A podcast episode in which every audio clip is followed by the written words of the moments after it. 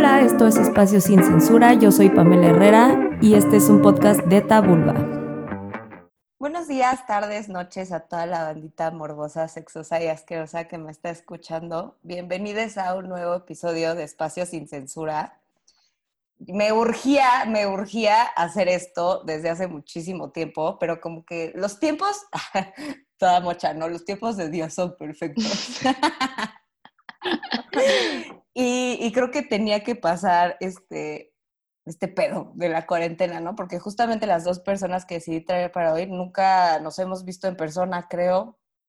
Y si sí, no lo recordamos. y las redes sociales nos juntaron y, pues creo que tienen, tienen mucho que aportar a este espacio. Ellas son Brenda Becerril y Jimena Loreto. Brenda, ¿cómo estás? Muy bien, muchas gracias por invitarme amo a este podcast y la forma en la que abordas todos los temas que desde un principio tuvieron que ser abordados de esta manera, sin tabús. M aquí. Jimena, ¿cómo estás? Gracias por estar aquí. Yo muy bien, mil gracias por invitarme. Este, igual que Brenda, también llevo ya un rato escuchando tu podcast. Tenemos muchísimos amigos en común. Este, y me fascina, me encanta justo cómo se abordan estos temas, que creo que siempre los tratamos con pincitas y como si fueran algo malo y como si fueran algo prohibido y es como no, a ver, son temas que hasta pueden ser divertidos y nos podemos relajar y podemos hablar de esto como si habláramos de cualquier otra estupidez y pues así y así seguimos. Amén. Pues para quienes no siguen a Tabulba en sus redes sociales, em, decidí hacer, abrir un espacio en donde la gente pueda preguntar, específicamente hombres, porque creo que entre géneros nos cuesta a veces entendernos, ¿no? un chingo y tenemos mil dudas y sucede mucho que cuando nos reunimos entre mujeres hablamos de hombres, pero casi no, no hablamos entre nosotros, ¿no? Entonces existen muchas incógnitas acerca del sexo opuesto que muchas veces no nos atrevemos a preguntar o no sabemos cómo abordar el tema, sobre todo en, en cuestiones de sexualidad. Entonces decidí abrir un espacio para que pudieran hacer estas preguntas de manera anónima y pues el día de hoy pudiéramos tres mujeres contestar desde nuestro ser mujeres, desde nuestra experiencia, con completa sinceridad, eh, pues sus preguntas, ¿no? Así que esto va a estar muy interesante. No, justamente no lo quise hacer sola porque creo que cada cabeza es un mundo y, y no puedes generalizar la opinión de una mujer. Y pues bueno, Aquí habemos tres, no poseemos la verdad absoluta, quizá no lleguemos a ninguna conclusión, simplemente es un granito de arena a pues, aclarar dudas, ¿no? Que normalmente no se hablan y a invitarles a que conversen entre ustedes después de esto para que puedan seguir aclarando sus dudas con las personas con las que lo tienen que aclarar, ¿no? Empecemos por las preguntas que le mandaron a Jimena. Muchas mujeres fueron las que preguntaron, ¿no? Acerca de la opinión de las mujeres. Entonces, aquí hay como un bache, ¿no? De decir, chale, o sea, si entre nosotras no hablamos, puta, nos vamos a hablar con los vatos, Totalmente, y que luego, por más que hablemos entre nosotras y que cada vez creo que, no sé, nuestros grupos, yo creo que a ustedes también les pasa, cada vez somos más abiertas con estos temas y por más que estemos hablando, todas luego acabamos con las mismas dudas y por más que investiguemos, es como, creo que luego lo que nos pasa es que así nada más es un círculo vicioso y lo único que acabamos es siempre en cuestionar nuestro placer y si el orgasmo que tuvimos fue el bueno o no, y si esto que pasó estuvo bien o estuvo mal y si esto que estoy haciendo me está haciendo, no sé, mil cosas y es, qué cansancio, o sea, es muy cansado ser mujer y estar dándole vuelta a estos temas justo porque el machismo y esto que existe, o sea, esta represión que hemos tenido, pues hizo que ni médicos ni nadie se quisiera poner a estudiar nuestra sexualidad bien y aquí estamos en 2020 bien pinches confundidas. ya sé.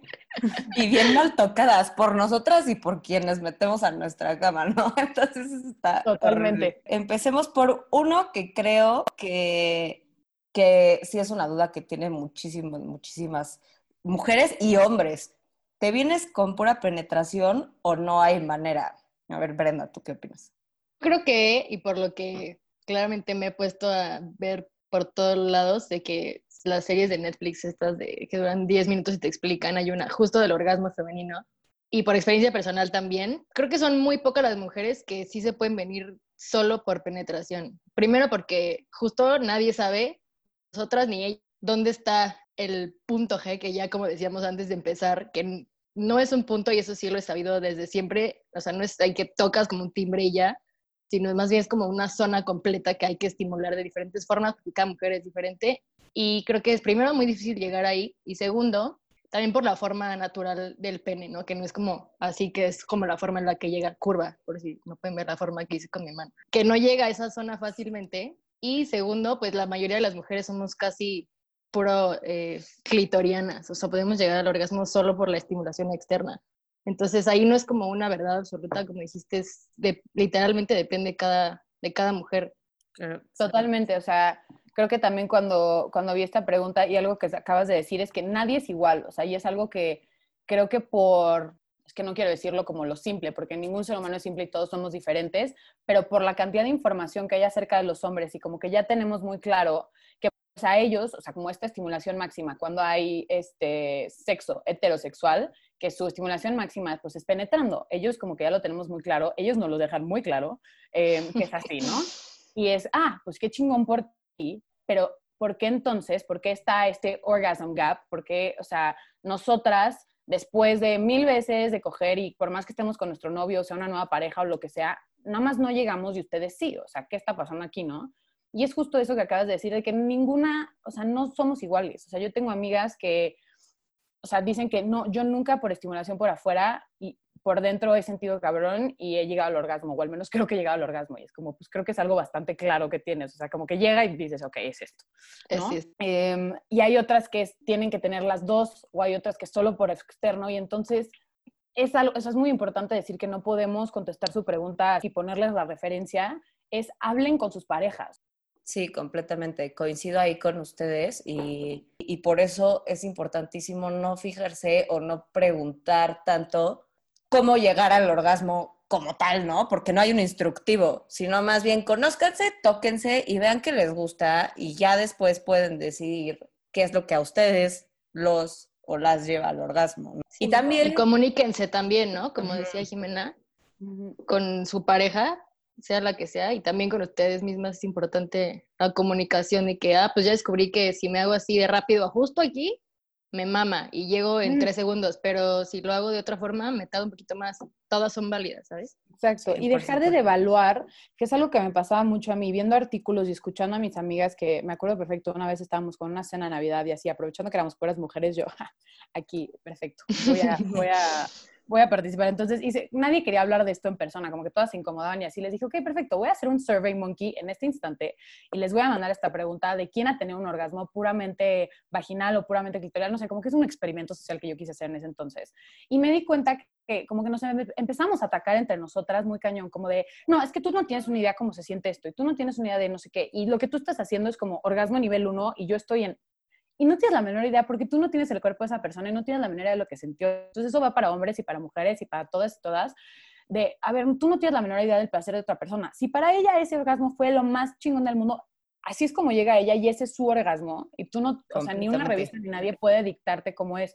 Que es algo que me pasaba a mí. Y entonces después de una relación era como, ah, pues tuve, o sea, por lo que ha dicho toda la vida el, el mundo y que Freud empezó esto, el padre de la psicología dijo que el orgasmo que viene del clítoris es el orgasmo que tienen las mujeres inmaduras. O sea, él dijo esto así tal cual y que el orgasmo vaginal era el que tenían las mujeres maduras. Y ahora estoy en pañales entonces. Exacto. Entonces empezó a crear este mito y entonces todas las mujeres era como, no, pues todas somos unas bebés porque solo estamos este, teniendo este tipo de orgasmo y la, esta revista Cosmopolitan me está diciendo que me tengo que parar de cabeza y dar marometas para encontrar el G-Spot. ¿Qué estoy haciendo? Y pues, lo único que hace eso es generar ansiedad, que es lo primero que te tienes que quitar cuando vas a tener una relación sexual, sea sola o con alguien más. Y frustración. está ansiosa y estás todo el tiempo pensando ahí sí, esa sí es la forma, o sea, ahí ni de pedo vas a llegar al orgasmo, ¿no? Sí. Entonces, relájate, lo que se siente bien, se siente bien, y no, o sea, no, nadie te, estamos en un pedestal ni somos una autoridad del orgasmo, entonces nadie te puede decir que se siente bien para tu cuerpo. Así que a la chinga de todos. Amén. Por dos. ¿Cada cuánto fingen orgasmos con su pareja o persona con la que hacen el delicioso? Wow. Güey, yo creo que mm, Mira, primero que nada, aquí sí me gustaría dar mi opinión porque yo tengo un trip amor-odio con la pornografía muy cabrón y creo que es algo como que en lo que me he enfocado muchísimo, justo porque siento que de ahí vienen chingos de pedos, ¿no? Y muchísimos como cánones de comportamiento o demás, como que la educación sexual en la escuela es cómo te embarazas y cómo no te embarazas. Y todo bajo un esquema súper heteronormativo. Entonces, güey, no te hablan de estas cosas y son cosas que tú quieres aprender, ¿no? Porque si finalmente en tu clase de sexualidad no te enseñaron este, cómo coger chingón, según tú, porque alguien te lo va a enseñar y tú no lo vas a aprender, pues vas y lo buscas en la pornografía, ¿no? Por lo menos ese fue mi caso. Y empiezas a absorber toda esta información que ves a través de estos formatos y de las primeras cosas que puedes notar es que en cuanto tocan a la mujer ya hay gemidos. Ya sé. Entonces, no sé si es fingir el orgasmo, pero más bien fingir el placer todo el tiempo, ¿no? Justo. O sea, yo en lo personal nunca he fingido un orgasmo, pero sí acepto abiertamente que en un principio yo sentía que tenía que gemir en cuanto me pusieran una mano encima, ya era como, ah, ya sabes, es como, güey, pues, o qué es un orgasmo, ¿no? Porque aparte, justamente también de la pornografía aprendemos que, güey, un orgasmo es necesariamente que empieces a gritar puras putas leperadas, así de que, ¡Oh, God! Cuerpo se empieza así, exorcionista, así, güey, o sea, no, no, no, no, no, o sea, ¿qué es eso? Ah, entonces no sé qué tanto finjamos los orgasmos, pero sí creo que hemos aprendido de la pornografía una performatividad en el acto sexual de la que no, o sea, que no representa chance lo que estamos sintiendo de manera real, ¿no? Y directa. Si te tocan luego, luego y empiezas a gemir, pues güey, claramente el vato va a creer que no mames el manoseo chingón que te está poniendo. Exacto, y ahí lo único que estás haciendo es, no le estás haciendo un favor ni a ti, ni a él, ni a nadie, porque si te están tocando y se siente X o la neta ni estás sintiendo nada, ¿para qué finges este, te desgastas con esta así emoción, lo que sea? Porque pues él va a pensar que está haciendo algo cabrón y luego la pobre siguiente vieja que la que se vaya a coger va, o sea, él va a creer que eso tal vez estaba funcionando increíble y en realidad tú no estabas sintiendo nada. Entonces no le estás Pues estaba sintiendo feo también. Ajá, que es algo que nos pasa mucho a las mujeres, o sea, esta parte de que chance hasta sientes dolor en algún momento y nosotras seguimos con nuestro performance de estar gimiendo y sentirnos porn stars y el, o sea, el tipo ni sabe que te, chance te está lastimando, no significa que sea un dolor horrible, pero que chance esa posición no te está gustando o que está tratando tu clítoris como con un, con taladro y es como, dude, no, ver, espera. O sea, hay muchas cosas que, que, no, y algo sí que le quiero decir al público que está escuchando, nunca finjan un pinche orgasmo porque no le hacen un favor a nadie. O sea, puede parecer que, o sea, no sé, que ya lleva siete horas intentándolo el güey, se está esforzando y qué buena onda, pero ni modo, no le estás haciendo un favor a él, no lo, o sea, no por hacerlo sentir mejor, es mejor decir, sabes que, chance ya hasta me cansé, no lo vamos a lograr hoy, pero abrir este diálogo y decir, mira, esto me gustó, esto no tanto, y la próxima vez que lo intentemos, pues vamos a comunicarnos más y va a salir más chingón. Si lo finges y pues, ya, nada más para que se acabe, pues no le haces un favor a nadie y pues no está chido, la neta. Sí, justo. Justo eso, de la comunicación también, otra vez, o sea, yo soy fan de la comunicación activa desde hace un par de años ya y en, veces me funciona y en veces no, porque hay gente que todavía no está dispuesta a recibir comentarios tan directos como de, güey, no sabes qué, por ahí no es, pero a ver, deja presta, yo te digo, o sea, yo me conozco bien porque yo me toco, yo sé qué me gusta y qué no. Entonces déjame, yo te digo qué pedo y para que tú agarres la onda y sepas bien también qué hacer. O sea, lo vamos a pasar mejor, no vamos a perder el tiempo, pero hay, hay quien todavía no está dispuesta o dispuesto a recibir como esa retroalimentación y creo que está muy de la verga. Muy frágil que no está listo para eso y también personalidades como mujeres que también es, claro. te puedes sentir muy mal si te llega a decir el hombre como, oye, no, estás haciendo el blow mal, me estás haciendo esto mal y tú dices, ah, ¿cómo? No, ni madre, yo aprendí esto en un video porno y se veía... yo tengo doctorado en, en blowjobs, ¿qué te pasa? No, escucha a tu pareja, o sea, antes de ponerte en un pedestal, que algo que pasa mucho, creo que también está en nuestras preguntas, no sé, esta parte de, justo con esto de fingiendo los orgasmos y de comunicación, que tal vez tu forma de llegar es que mientras la persona te está haciendo algo, tú también te estés tocando. Y es algo que a mí me ha pasado de que los hombres es como, ah, yo no soy suficiente. Y es como, estúpido, mejor cállate y agradece que te estoy ayudando. Estamos participando los dos y yo me estoy encargando de mi placer y tú del tuyo. Y así es una experiencia mutua súper bonita y padre a estarme reclamando, porque lo único que hace eso es el peor turn off, ya ni me dan ganas, ya me siento mal. O sea, no, no hagan eso. no sean ese güey. No, Lit. please no. A ver, siguiente pregunta. Y va un poco a una de esto, ¿no? Que si las mujeres no vemos porno. Creo que esto es una, un rotundo sí. Por supuesto que sí. Ahora, de hecho, este, yo había encontrado, creo que era desde el 2019, eh, los porcentajes de Pornhub Insights. Que no vean Pornhub, por, Por favor. favor. Hay muchísimas páginas de pornografía ética que remuneran el trabajo de todas las partes que participan, que tienen un discurso sano, donde no Que se son reales. Y Tabulba acaba de hacer un post de eso, ¿no? O sea, Sí, justo post yo le subí. Existe el posporno también, ¿saben? Este, y hay productoras mexicanas de posporno, ¿no? El trip con, con la pornografía ética y el posporno es que hay mujeres detrás de estas producciones, ¿no? Entonces hay obviamente un discurso completamente distinto en donde no se nos cosifica, en donde nuestro placer importa. No es falocentrista también, güey, súper importante. Sí, Ajá. totalmente. Y creo que también, o sea, este discurso de pornografía feminista, em, que creo que, no sé, yo recomendando, que hace poco hablé esto de mis redes y mis amigos era como, o sea, no sé, juraban que el porno feminista era una mujer poniéndose lipstick, casi, casi, ¿no? Como que no. Claro. Era, ah, o sea, entonces es ellas pegándole al hombre y yo como, qué culero que está tan mal el machismo que automáticamente piensan que lo contrario es nosotras haciéndoles a ustedes. Es como, no, Sí. nosotros no somos unas malditas. Lo único que es es que el placer sea igual. Y cuando les empecé a compartir estas páginas, mis amigos era como, güey, está increíble, está mucho más real esto, está... Yo, sí, Claro, güey. o sea, date chance, o sea, también dense chance de informarse y aceptar que chance lo que han estado viendo no está cool, que chance esa persona estaba sufriendo, que chance era una dinámica de abuso y hay unas cosas muy feas que, Sí. que, pues, tal vez no están bien y dense Sí, chance de conocer este nuevo, de este contenido. Y por supuesto que hay mujeres que tal vez no han visto porno o que lo han visto y no te quieren decir porque existe este tabú Eso. De que Claro. nosotras no podemos ver estas cosas porque nos vamos a ir al infierno, porque qué asco, porque qué van a pensar de mí, porque van a pensar que soy una zorra, que soy bla, bla, bla. Sí, las niñas bien no ven porno. La de las niñas, bien.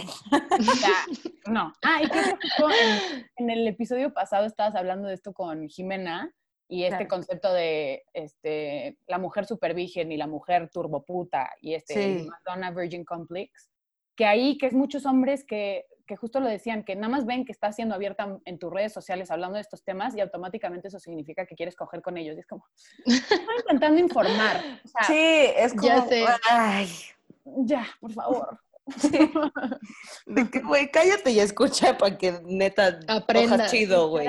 Sí, porque escuchen saben que el, el porno que están acostumbradas las personas, o sea, de que Pornhub y YouPorn y esas páginas, eh, también ponen en un en una crisis existencial a los vatos, o sea, les, les ponen un, un, o sea, un lugar al que alcanzar que de verdad tampoco es real, o sea, Claro, es pobrecitos güeyes piensan que tienen que ser una máquina de coger así, no mames, y tampoco, o sea, pobrecitos Durar dos también. horas, o sea, a los actores también les dan pastillas Tener un para pito que de duren. 15 mil Y hay veces que ni se vienen, o, o que obviamente tampoco ellos llegan al orgasmo y también son fingidos los de los hombres en la pornografía. O sea, ese Sí. líquido que ven puede ser semen a veces y a veces es toda una producción detrás que así como en las películas ven la bolsita de sangre, también existe eso en la pornografía y todo es un show, todo es un performance y no crean que tienen que ser igual que ese actor que duró tres horas y no está ni sudando y es- no. O sea, Sí, no mamen.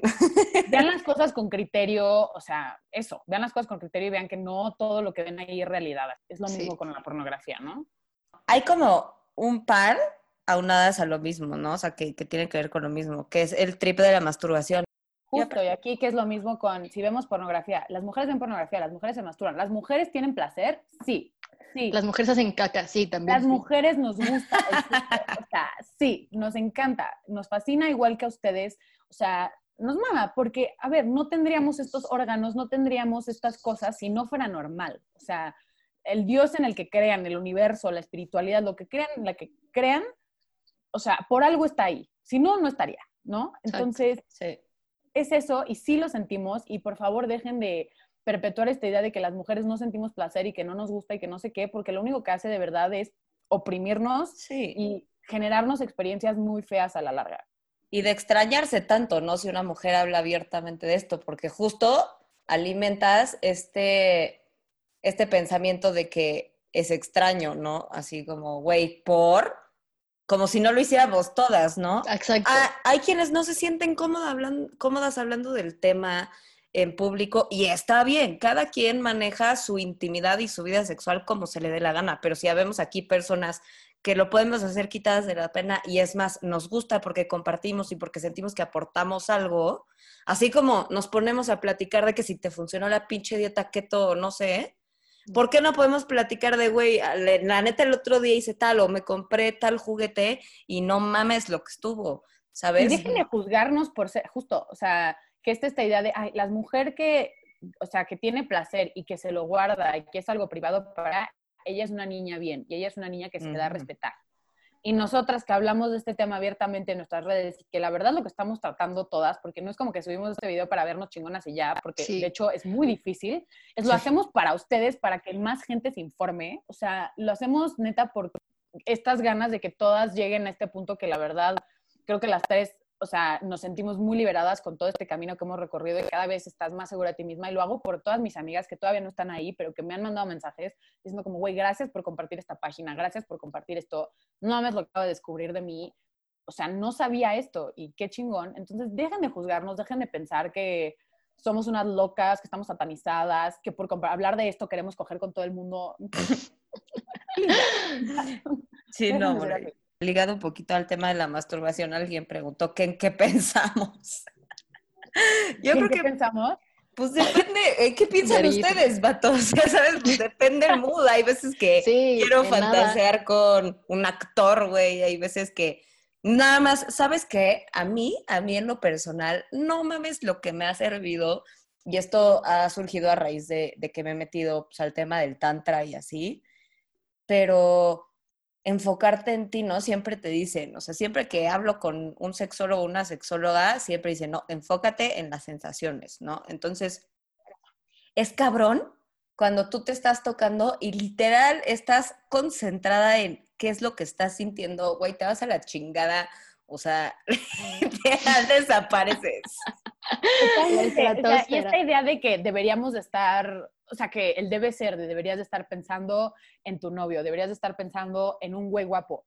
¿Cómo? O sea, las mujeres heterosexuales, y esto es una cifra que pueden investigar, el porno, por ejemplo, que más nos ha aprendido antes de que han salido, antes de que salieran todas estas páginas de, o sea, de sexualidad como más inclusiva y todo, el porno el que más nos lésbico. es Sí, a huevo. Porque vemos el placer de mujer de la mujer. o sea, no estamos viendo nada más una vagina siendo penetrada, que luego es como, ¿y esto qué? o sea, Sí. estamos viendo... Sí, a ver, las déjenme ver. mujeres, O sea, el cuerpo de las mujeres, que es nuestro cuerpo, entonces nos vemos reflejadas ahí, ¿no? Entonces, eso también es muy cool. Y, y justo, o sea, enfocarte en las sensaciones. O sea, pues, todo el mundo puede pensar en algo diferente. Puedes estar pensando en una caricatura que se te hacía hot de chiquito, casi, casi. O sea, Güey, no sí. algo bueno ni malo en que Y, y existe el porno manga, güey, también. Ah, también. Ya vi la Sí, neta, sí, sí me late sí. ese trip. De repente, pero justo es eso, ¿no? O sea, es como, güey, depende del mood. Mm, O sea, sí, y del tiempo que sabes qué va a salir en tu cabeza, además. Chinga y ya, güey, ni Sí. tiempo de pensar en nada. A veces el orgasmo es tan rápido que ni se te viene nada en la cabeza. Y hay veces Ujú. que te estás tocando y ya empieza todo y de repente viene a la mente el güey de tercera de secundaria que te gustaba y tú, bueno, we're gonna go with this. Es lo que hay. Sí, Vale, perfecto. Vamos a fluir. Y ya, Sí, a o huevo. sea, no sé si cuando preguntan esto como que quieren una respuesta de, sí, está pensando en ti, amigo. No, lo más probable es que no. O chance sí. Puedes también, si es tu novia, preguntarle, oye, o sea, como en una conversación abierta, ¿qué te amor, prende? ¿Qué te prenden? ¿Qué estás pensando en estos momentos? Y ella seguramente te va a decir, a veces en esto, a veces en lo otro. No te ofendas. Así como ustedes, chance, están pensando en la actriz o en su novia o en nada. Así es para todos. O sea, no hay una respuesta fija. Oigan, y aquí una recomendación muy cool que no sé si ustedes han leído erótica, que es algo, es un nuevo mundo para mí. O sea, leer es como pues, pornografía, pero estás leyendo, además te sientes súper culta, ¿no? Como, "Ah, estoy leyendo algo sexual, ¿no? Ajá. Y para mí me ha ayudado muchísimo como a visualizar, porque pues te da una guía. Entonces te da una guía de esto, Beleza, que es esta página que yo siempre comparto, es buenísima. O sea, tiene muchísimos, muchas stories de esto y tiene y lésbicas y como hasta como de science fiction y cosas de lo que tú quieras, puedes leer y de amor normal y lo que quieras. Y, y, vas leyendo esto y entonces lo que está cool es que como cuando estás leyendo un libro, tú te imaginas a los personajes como tú quieres, tú te imaginas las sensaciones como tú quieres y a mí, a mí me ha encantado y es súper padre. Y creo que puede funcionar como de la misma forma, sexting con tu pareja y estarle escribiendo estas cosas. Sí. Como que le da esta libertad a la persona que lo está leyendo de ella, sentirlo como ella quiera y manejarlo de esa forma y tú nada más estás dando como esta ayuda. Eso está muy cool. Entonces, experimenten. Sí, el poder de la imaginación de verdad es de los más densos. Sí. O sea, ahí también este Andrea Martín del Campo que estuvo aquí de Previene tiene un proyecto igual que se llama Tinta y Placer y hace justo relatos eróticos. Entonces, esto que dices es importantísimo, ¿no? Poder explorar áreas de la sexualidad que no solamente tienen que ver con la genitalidad ni con lo físico, ni siquiera, sino con tú estar leyendo y que tu imaginación se vaya a donde se tenga que ir y chance en una de esas, a ti, se, o sea, tú le empiezas a echar crema a tus tacos y se te empiezan a ocurrir cosas y de repente con tu pareja dices, se me ocurrió que podíamos hacer esto, ¿sabes? Totalmente. Sí, sí, sí, sí. Sobre la virginidad. El mito de la... El Sí, sí. mito de la virginidad. De cajón, decir la virginidad es un mito. Para empezar, el himen es un tejido que puede o no estar, porque hay mujeres que nacen sin himen, Sí, no y que no tiene nada que ver, ¿no? El himen es un tejido flexible. Esto quiere decir que no se rompe, o sea, nada más está ahí, se puede desgarrar un poco, pero ahí se va a quedar, no es de que me penetraste por primera vez en mi vida y ahora ya no tengo himen y mi himen fantasma te pertenece. No, güey. Y hay personas que se les puede llegar a desgarrar o romper un poco con un Tampax. Puede pasar de mil formas y, y sí es un mito, chance que me voy a poner muy radical, pero es un mito que se ha usado para controlarnos toda la vida. Que esta, o sea, que tener una relación sexual es algo que te va a quitar algo de ti. Es algo que la primera Mm. persona que te penetre, porque esto es, o sea, de heterosex casi súper heterosexual y es una heteronormatividad cañona, eh, la primera persona que esté dentro de ti te va a quitar algo, te va a quitar una esencia, te va a quitar entonces este discurso de tiene que ser con la persona que más ames en el mundo, tiene que ser lo más especial, van a sonar campanas y flores y no, lo Sí, más probable es que va a ser bien pinche raro, Sí. incómodo, vas a- ni vas a saber qué pasó, puede ser doloroso, sí, para mí, por ejemplo, no lo fue.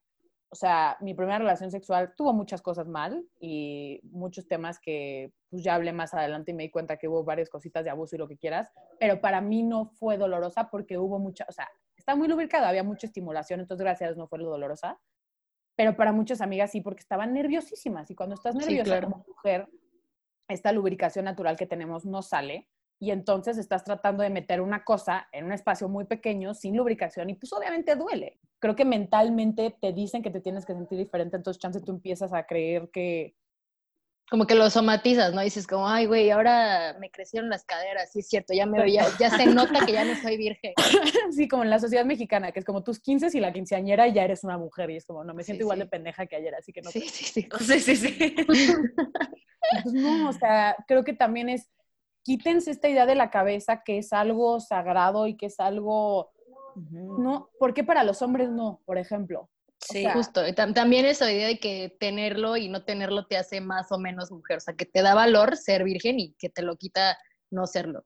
Exacto, y como pues, hombre tú estás como, como es, es esta parte de intercambio de poder, o sea, como hombre tú penetrando a alguien les estás quitando algo, les estás robando algo, y tú como mujer pues eres la que está ahí como víctima, casi casi es como, no, quiten este discurso, es un acto de placer entre dos personas y cuando tú estés Consensuado. lista- exacto, consensuado, y cuando tú estés lista, pues vas a decir, ok, perfecto, pero no, si tú sientes que ya estás lista, y también hay mujeres que es como, o sea, yo ya quiero get it over with y ya, o sea, ya quiero acabar con esto, o sea, mi primera vez y lo voy a hacer con una persona de confianza o lo voy a hacer en un one night stand o lo que sea, y que tengo amigas que ha sido así, es, estuvo increíble porque fui sin prejuicios, sin nada, solo a lo que iba para ver qué se sentía, pues para experimentar, y, Mm. y salió muy bien, o salió raro, pero pues al menos ya sé qué fue y ya, ¿no? Como que ya estoy lista para encaminarme ahora en encontrar este placer y cómo quiero que sean mis experiencias más adelante. O sea, dejen de Ujú. hacerlo un super big deal porque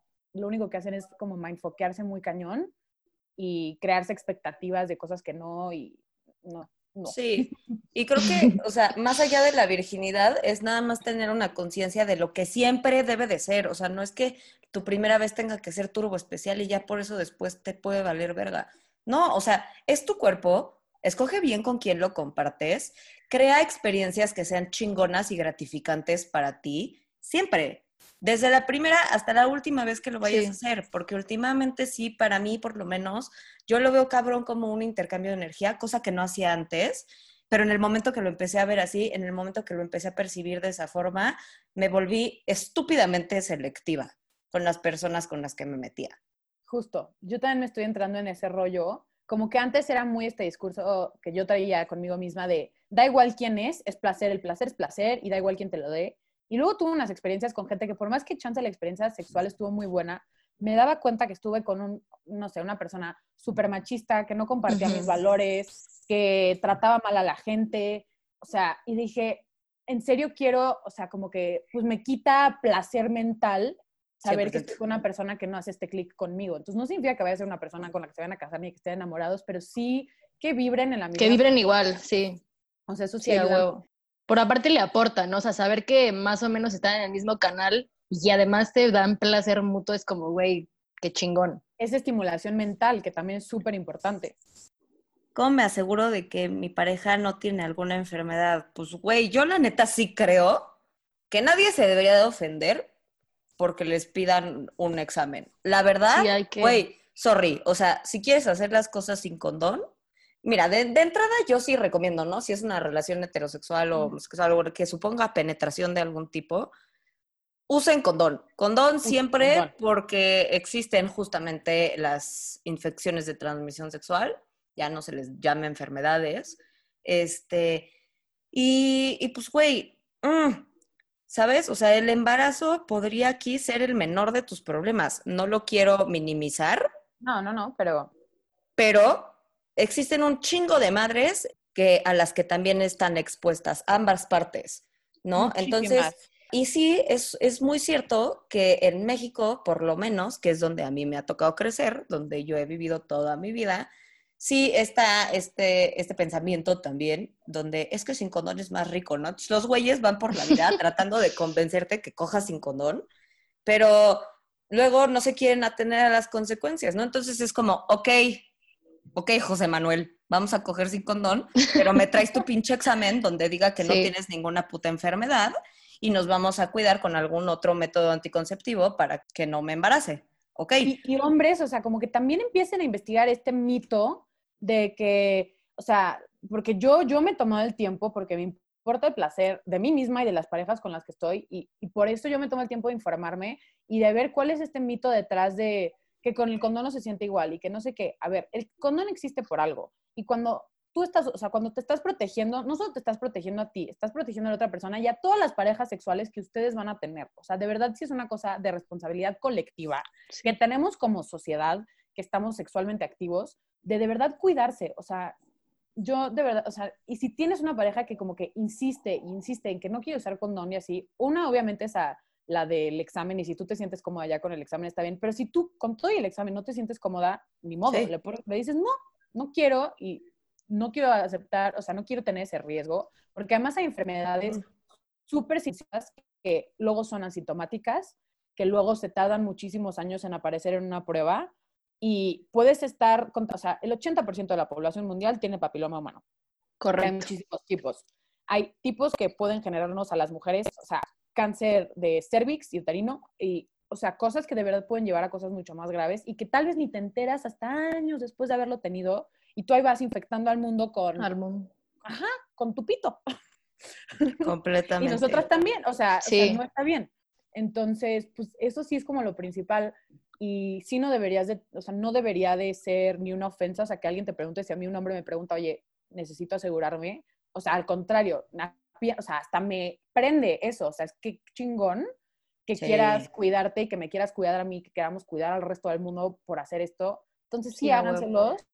Creo que había otra pregunta que decía que cada cuánto nos hacemos estos exámenes. Aquí de verdad aprendan de la comunidad LGBT que nos ha estado diciendo durante años y nos ha estado diciendo, o sea, VIH ya no, no es algo, o sea, no fue algo que salieron películas y ya acabó, sigue siendo y fue una epidemia gigante que acabó con muchísimas personas y lo que sea, y nos han estado diciendo durante años, o sea, mí, tengo amigos este, gays que me han dicho, de verdad, me da muchísima risa cómo las parejas heterosexuales todo el tiempo nos juzgan a los gays porque el, el SIDA y las enfermedades que siempre han estado como con este estereotipo que viene de, de las parejas homosexuales y ustedes son los primeros en no usar condón. O sea, ¿sabes? O sea, como que aprendan muchísimo de esto y, y pues cuídense, y de, o sea, no tengan este miedo de preguntarle a su pareja porque al final del día te estás cuidando a ti, o sea, y si tú quieres tomar ese riesgo y luego acabas con, con un papiloma o con herpes o lo que, con lo que sea, pues va a ser tu culpa por, o sea, por no cuidarte, ¿no?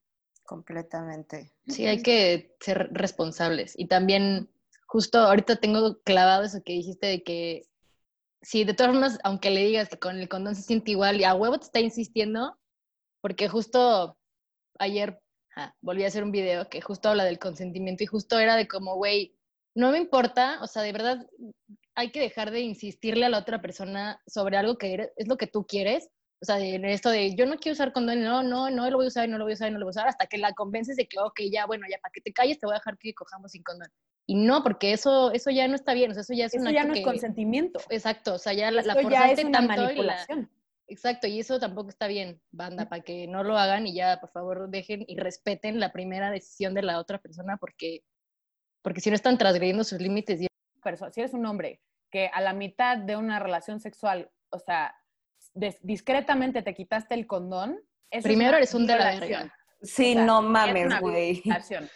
Por más que no sea esta violación de diccionario que ves, o sea, búsquenlo, ya está en miles de, artículos, es una violación porque no era parte del tratado inicial. Piénsenlo como abogados, o sea, en el contrato no venía esa parte y tú estás engañando a la otra persona quitándote esto y quién sabe si ya la dejaste embarazada o quién sabe si ya le pegaste algo, o sea.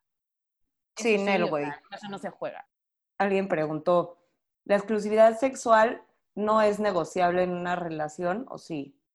¿No? Yo creo que Pues, O Depende, sea, ¿no? O sea, es un acuerdo mutuo y ahí es un chingo de comunicación de eh, qué tipo de pareja vamos a hacer, vamos a hacer. O sea, si tú con tu pareja acuerdas como de, güey, la neta, vamos a ser exclusivos sexualmente, pues claro que no es negociable porque ya lo están hablando y es lo que están comunicándose y ese es el acuerdo en el que están llegando, pero sí creo que se puede ser, y más ahorita que ya estamos derrumbando todo ese, eh, la heteronormatividad de las parejas, pues más que nunca podemos fácil decir, ¿sabes qué? Solo nos vamos a ver sábados y domingos y de lunes a viernes yo puedo lo que sea, ¿saben? Exacto. Sí. O sea, si es aquí esta parte de nosotras no te podemos dar una de- respuesta de si está bien o no, es más bien pregúntale a tu pareja si está bien o no, ¿no? O sea, si estás con tu novio y van a decidir tener una relación en donde, no sé, esta parte amorosa, este, afectiva es exclusiva entre ustedes, pero la parte sexual puede ser por aparte, eh, o que tal vez hasta les prenda que su pareja esté con otras, que hay muchas parejas que están empezando con este tema y está muy cool, ok, pero siempre asegúrense de que la otra persona esté de acuerdo, o sea, porque si no eso es poner el cuerno y pues ahí sí ya no los podemos ayudar, ¿no? Em, y no sé, o sea, como que sí hay muchas, hay muchísima información de estos temas ahorita que, saben, bendita tecnología y bendito siglo XXI. Y este discurso también de, no sé, voy a meter un trip medio denso, pero estaba viendo el otro día de por qué sataniza, o sea, esta parte de poner el cuerno, ¿por qué satanizamos tanto esta parte de sexualidad? O sea, como que puede ser la mejor persona de la vida, ¿no?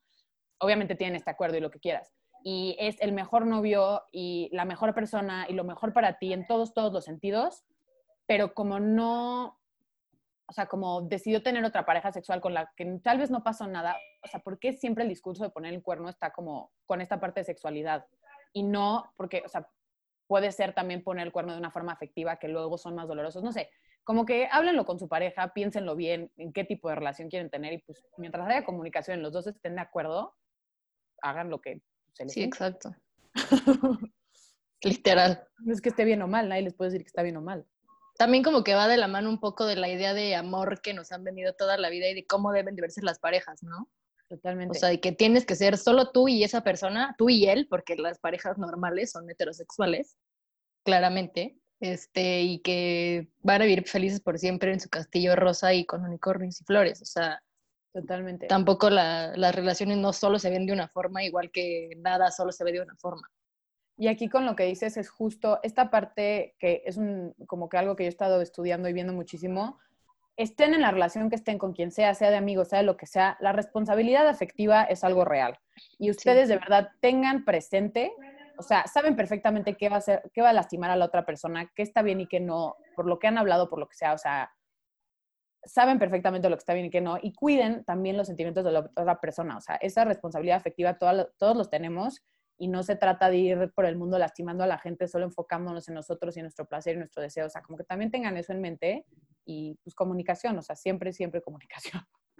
Sí, güey, aunque sea de que nada más tu fuck body, también es importante, claro. porque una vez yo subí algo de justo la responsabilidad afectiva y de que cómo hay que cuidar a la otra persona, independientemente del tipo de relación que tengan. O sea, así, hasta si es una persona que conociste en el antro y se fueron y cogieron, o sea, aunque no la vayas a volver a ver, en ese momento tienes una responsabilidad efectiva con esa persona y no te puedes deslindar de ella porque entonces te convierte en un ser humano de la verga.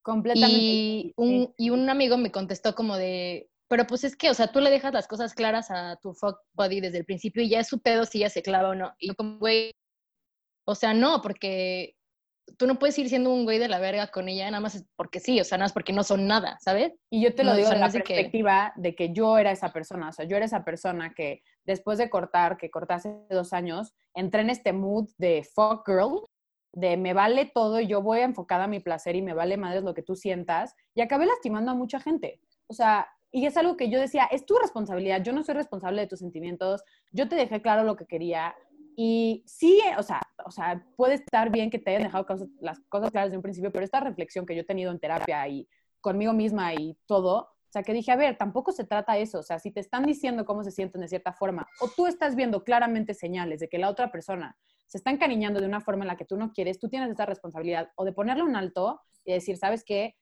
De verdad, me encanta estar contigo de esta forma, pero yo no puedo tener una conexión más allá de esto ahorita. Entonces, o ahí la dejamos, o chance quieres explorar algo más, no sé, pero sí sean conscientes. O sea, y es algo que yo no hacía, y te los digo y lo confieso, que yo lastimé a gente por hacer eso, y es algo que estoy tratando de cambiar de mí misma. Em, siempre, siempre estén pendientes de la otra persona, porque justo en el momento que te pones, metes en una relación amorosa, sexual, lo que sea, automáticamente tienes esta responsabilidad, quieras o no. Justo a propósito de esto, alguien más preguntó, ¿por qué a veces se involucran en relaciones que en el fondo saben que no les harán bien? Ah, creo que hace, hace mucha falta también crear una cultura de, de la introspección, de decir, ¿por qué estoy haciendo esto? ¿De dónde viene? ¿Qué es lo que estoy buscando, sanar? ¿A través de qué? y por qué creo que esta es la forma en la que voy a conseguir este, esta gratificación que estoy buscando en realidad, qué es lo que realmente quiero, ¿no? Porque es muy fácil decir como, ay, quiero un güey, ¿no? Entonces vas y, güey, y a mí me pasó. O sea, genuinamente, esto es 100% experiencia personal, pero a mí me pasó, ¿no? Que yo lo que realmente quería era sentirme querida, ¿no? Pero yo decía, güey, ¿cómo voy a lograr esto? Ah, pues teniendo, güey, entonces cabrón que se me cruzaba y me tiraba el pedo y me hablaba bonito, yo de que no mames a huevo, estoy enamoradísima. He's the one reina del autoengaño, todos eran el indicado, güey, ni uno, ni uno, cabrón, duró más de un mes. o sea, la mierda, yo tres años y no he salido más de un mes con un güey porque estaba en el lugar incorrecto, ¿no? Estaba buscando en el lugar incorrecto, ¿no? Entonces, en el fondo creo que también, y chance me voy a poner muy esotérica y me he vuelto muy así, pero como que siento que también las cosas se alinean así por algo, porque no es que no hubiera alguien que tuviera un interés formal, sino que yo optaba por la opción que a huevo, tarde o temprano iba a salir mal, porque como lo que yo no necesitaba era una pareja, sino quererme a mí misma, pues entonces tenía que tropezar con la misma piedra. Un chingo de veces. Hasta que me diera cuenta que, que lo que necesitaba no era tener vato, era verme al espejo y decir, güey, te quiero así como eres y no tienes nada de malo. No que llegara un güey y me dijera, como tu güey del pasado no te aceptó, yo vengo aquí a demostrarte que sí vales la pena y yo sí te acepto, ¿no? En el momento que decidí que a la mierda validarme a través de un cabrón, todas las cosas cambiaron muchísimo. Entonces creo que es eso, o sea, como que inconscientemente escoges a las personas en función a la lección que tienes que aprender en ese momento. Y está cabrón como te espejean, o sea, de verdad es una, es una experiencia súper como, güey, choqueante de que te ves reflejada en la otra persona cabrón y dices como, güey, estás de la verga tú, te odio por esto, por esto y por esto, y luego ves y dices como, no mames, justo Somos yo, lo mismo. soy- o sea, ¿qué pedo? Te estás Está hablando en el horrible. espejo, sí. Sí, no creía en eso hasta que empecé a ir a terapia y me dijo la psicóloga como, güey, Eso, eso. y yo, es que yo no quería algo formal, yo quería algo más diversión, no sé qué, y al final me emputé porque este güey no podía entablar algo más formal y me dijo como, güey, Pues tú te estás enojando igual. justo por lo que tú estabas buscando. Ese güey te, o sea, te espejeó justo todo lo que acabas de decir y yo, verga. Oye, aquí algo creo que, que está neta tocando así, lo principal de todo esto es, o sea, de- cuando, no sé, sienten esta necesidad, este impulso, porque normalmente son impulsos de necesito una relación, necesito Sí. primera persona que se me aparezca, necesito meterme a algo, lo más probable es que de verdad, chéquense, de verdad esta parte de introspección es súper importante y no es fácil para todos. De hecho, a mí me costó mucho trabajo justo hasta que fui a terapia y yo de verdad le digo a todo el mundo que se cruza en mi vida y a mi mamá y a todo el mundo, diario, vayan a terapia, vayan. Sí. vayan, vayan. Entonces yo estoy tan a gusto con mí misma que ya sé lo que quiero y sé lo que no. Entonces ya no estás metiéndote a relaciones que luego sales lastimada, luego la otra persona la sale lastimada y que nada más es un ciclo muy vicioso y muy feo. O sea, creo que sí le pasa a todas las personas, pero sobre todo a nosotros las mujeres nos enseñan que estamos incompletas y que necesitamos que un cabrón venga y nos dé algo que Sí. no tenemos y que nos dé la estabilidad que necesitamos y que nos dé, que nos apoye económica o como sea. Y que, que necesitamos de alguien más, pues, o sea, jamás en, y en general como que está muy satanizado el ir a terapia, porque la gente piensa que ir al psicólogo es cosa de locos y así, Sí, sí, sí. y, y pues el pedo es que ir al psicólogo es bonito y está bien, vayan, Vayan. Y, y está cañón como también esta parte, o sea, como que son los dos extremos de ser mujer, ¿no? Por una parte es encuentra esta validación externa a toda costa.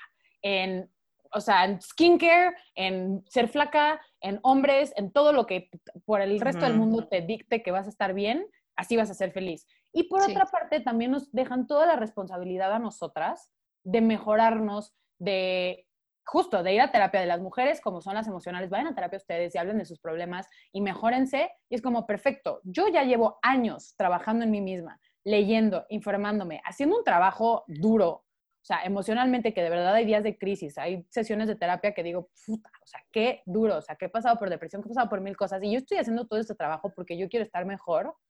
Y luego me encuentro con parejas que no han trabajado en ellos un solo día, que les vale y no significa que, o sea, no te estoy atacando porque es un proceso difícil, pero es como, ah, entonces todo me lo vas a depositar a mí. O sea, Sí, tú nero, eres la que estás, ya te estás encargando, tú ya estás bien contigo, entonces, ah, ahí te Sácame del hoyo. Sácame del hoyo. ahí te. Las mujeres no somos centros de rehabilitación. Entonces, Sí. esto de vayan a terapia Retweet. también va para ustedes. O sea, ustedes también tienen que tener introspección, hombres, mujeres, todes, por favor, todos tengan esta, o sea, es como también esta responsabilidad que tenemos con las personas a nuestro alrededor, con nosotras mismas, Sí, en colectivo. de estar bien, porque de verdad, ay, si todo el mundo empezara a tener esta introspección y en serio se empezara a dar cuenta, el mundo cambiaría de una forma radical.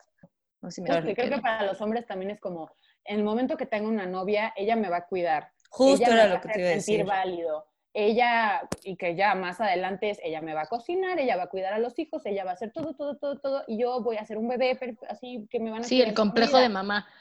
Sí, cabrón. No, no soy tu mamá, tengo 23 años, yo lo único que quiero es divertirme y una pareja que pueda ser mi mejor amigo y con el que pueda compartir experiencias. No vengas a depositarme tu baggage, o sea, claro que estoy ahí para apoyarte emocionalmente, eso se tratan las parejas, pero yo no soy tu psicóloga, no soy tu mamá. Por favor, o sea, eso es un trabajo que tú tienes que hacer por tu parte y cuando no trabajan en sí mismos, por más que no estén conscientes, no saben a la cantidad de gente que lastima. O sea, mensaje para los exnovios del mundo. Saludos. Sí, 100%. Esta se me hizo súper interesante. ¿Cuál es su concepto de masculinidad y qué hace un hombre más o menos masculino? Ma- Mm. Creo que el concepto de la masculinidad está muchísimo más inyectado en los hombres, o sea, entre ellos, que para las mujeres, ¿no? Yo cada vez veo más mujeres y yo me declaro eh, parte de ese grupo que se sienten súper atraídas por hombres que son andróginos, por hombres que son como más gender fluid, por hombres que, para empezar, dentro de una comunidad de hombres tradicional, entre comillas, o promedio, que sería tristemente un hombre machista, Justo. pues los ven como, güey, los softies, los putos, los, independientemente de su orientación sexual. Y es como, güey, la neta es que a las morras que ya fuimos a terapia, que ya nos dedicamos a esta construcción diaria. Ajá, a sanar y, y a meternos en relaciones porque estamos listas para compartirnos en una relación y no porque lo vemos como un floti de la vida. Nos atraen cabrón los güeyes que son sensibles, que, que pueden establecer canales de comunicación, que son claros con sus emociones y que son abiertos con sus emociones y que no le tienen miedo a jugar con los roles de género. En muchos casos hay mujeres a las que no, y está bien, se vale. O que no le tienen miedo simplemente a aceptar su lado femenino. Exacto, porque en mi caso, ¿no? Por ejemplo, a mí de verdad me atraen demasiado. O sea, yo veo un güey que, y digo, no es que automáticamente, porque sería nuevamente jugar con estereotipos, ¿no? Pero siempre lo digo, yo veo un güey que, no sé, trae delineador o las uñas pintadas o se pone muchos anillos o de repente trae glitter en un día normal. Es como, ¡ah! ¡Te amo, cabrón! Sí, como que entre más alejado del estereotipo de hombre. Exacto, exacto. Y sin embargo, entre los hombres yo veo que eso es como lo que atacan cabrón. O sea, un güey que se atreve a jugar con su feminidad, porque todos los hombres tienen un lado femenino y me vale verga lo que piensan y lo que digan, pónganse a leer, lean sobre ciencia ayurvédica, lo que quieran, van a ver como todos tenemos y todas tenemos un lado masculino y femenino, ¿no? Entonces, quienes se atreven a jugar con esto y abrazarlo y, ¿sabes? O sea, veamos ejemplos de personajes famosos, ¿no? Como es Harry Styles, güey, fucking sex icon de no mames, o sea, ya sé. tanto hombres y mujeres se putas derriten por él, vean cómo ese güey le vale tres hectáreas de verga lo que han pensado toda la vida que es lo masculino. Yo no, sandía toma mi sandía Sí, totalmente. Y creo que aquí como que lo súper importante, a mí lo que más me puede llegar a traer de un hombre, o sea, fuera de cómo te ves, o sea, físicamente, que pues todas tenemos un estilo, ciertas cosas que nos gustan físicamente, así como ellos también, a mí lo más atractivo es que te valga, o sea, que, no esté hablando contigo y que te pongas a la defensiva porque saqué el tema del feminismo. O sea, oh, o sea, el mayor turn off que me puedes hacer es eso, o sea, como que te pongas a la defensiva, como esta masculinidad frágil, que ya sé que les caga este concepto y se enojan conmigo y mis amigos me atacan diario. Todos ustedes que me choca decir, no todos los hombres, sí, ya se los hemos dicho mil veces, no. Pero este concepto de masculinidad frágil es este concepto de que me tengo que, o sea, tengo que ser el más macho, tengo que decir groserías, tengo que tratar mal a la gente casi casi, tengo que pelearme, no puedo expresar mis sentimientos, este, no puedo hablar de cómo me siento porque eso está mal. O sea, eso es para mí es tóxico. Yo lo primero que veo es una alerta roja y una red flag de no quiero estar con esta persona.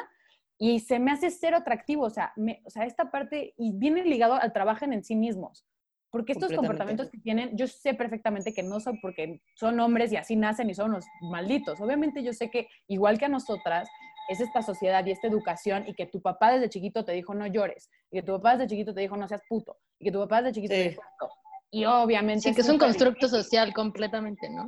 Exacto, pero a ver, ya que está toda esta información, es que por eso yo ya no lo justifico. O sea, por más que entiendo que ellos también han sufrido esto, es, pues yo y mis amigas nos estamos tomando el tiempo de, de construirnos, de hacer este trabajo. ¿Cuándo van a empezar ustedes? O sea, ¿cuándo van a empezar a cuestionarse por qué soy así? ¿Por qué, ¿Por qué nunca he querido expresar mis sentimientos? ¿Por qué juzgo a los hombres que expresan sus sentimientos? ¿Por qué juzgo al hombre que se puso una camisa rosa? O sea, estas cositas que van ligadas con este concepto de masculinidad tóxica, si les, o sea, lo que les choca, les checa. O sea, si empiezan a ver estos posts y ven que Memelas puso algo y se enojan y son el primero en atacar en los comentarios, antes de atacar a todo el mundo, pónganse a reflexionar por qué me está haciendo enojar tanto esto. Y lo más probable es que se den cuenta, es que lo sienten como un ataque personal, porque ustedes han hecho les eso. Les queda el saco, sí. Y en vez de enojarse con el resto del mundo, acéptenlo, digan, ok, sí le he cagado en esto, si ha sido así, y deja tú por ustedes y por las personas con las que vayan a estar, digo, por las personas con las que vayan a estar, por ustedes, tener esta liberación que igual estamos teniendo nosotras con nuestra liberación femenina y feminismo chingón, ténganlo ustedes también y libérense y ábranse a expresar sus sentimientos. Y si les gusta la fotografía, hablen de la fotografía sin sentir que por poner una foto del atardecer en su Instagram se van a ver menos hombres. O sea, acaben con este concepto como si la masculinidad fuera una cajita en la que todos tienen que encajar, así como la feminidad, ya nos hemos salido nosotras de esta cajita. Existen mil tipos de masculinidad y mil tipos de feminidad y la que a ustedes les guste está bien mientras no estén haciéndole daño a nadie más. O sea, a mí eso me se me hace súper atractivo, que sea así soy yo y esto es lo que me gusta y así me expreso y no me Sí. importa. Sí, a huevo. O sea, feliz que se vea que has hecho ese trabajo.